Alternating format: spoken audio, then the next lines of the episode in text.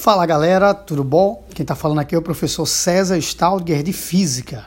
A gente vai conversar nesse podcast sobre os fenômenos ondulatórios. Na verdade, deverão ser vários podcasts onde a gente vai destrinchar vários fenômenos ondulatórios. Nesse primeiro, a gente vai conversar sobre a reflexão e sobre a refração.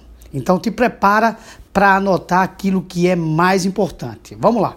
Reflexão. A reflexão ocorre quando uma onda encontra um obstáculo, ok? Ela vai bater nesse obstáculo e vai retornar. Ela vai retornar ao mesmo meio que ela estava. De cara, você já diz que, como ela vai retornar para o mesmo meio em que ela se encontrava, ela não vai mudar a sua velocidade tá bom? Então, na reflexão, a velocidade da onda permanece constante. A frequência da onda também permanece constante, porque a gente só altera a frequência de uma onda quando a gente mexe na fonte que está gerando essa onda. Então, se a velocidade permanece constante, se a frequência permanece constante, é óbvio que o comprimento de onda também não sofrerá alteração na reflexão. E aí você me pergunta, César, o que é que pode mudar então em uma reflexão? O que pode mudar das características importantes de uma onda na reflexão é a fase da onda.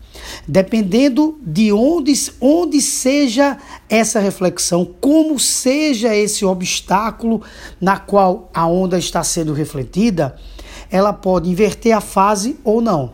É a única característica da onda que pode mudar na reflexão é a fase, ela pode ser invertida. Vamos agora para o fenômeno da refração. A refração é a passagem de uma onda, tá?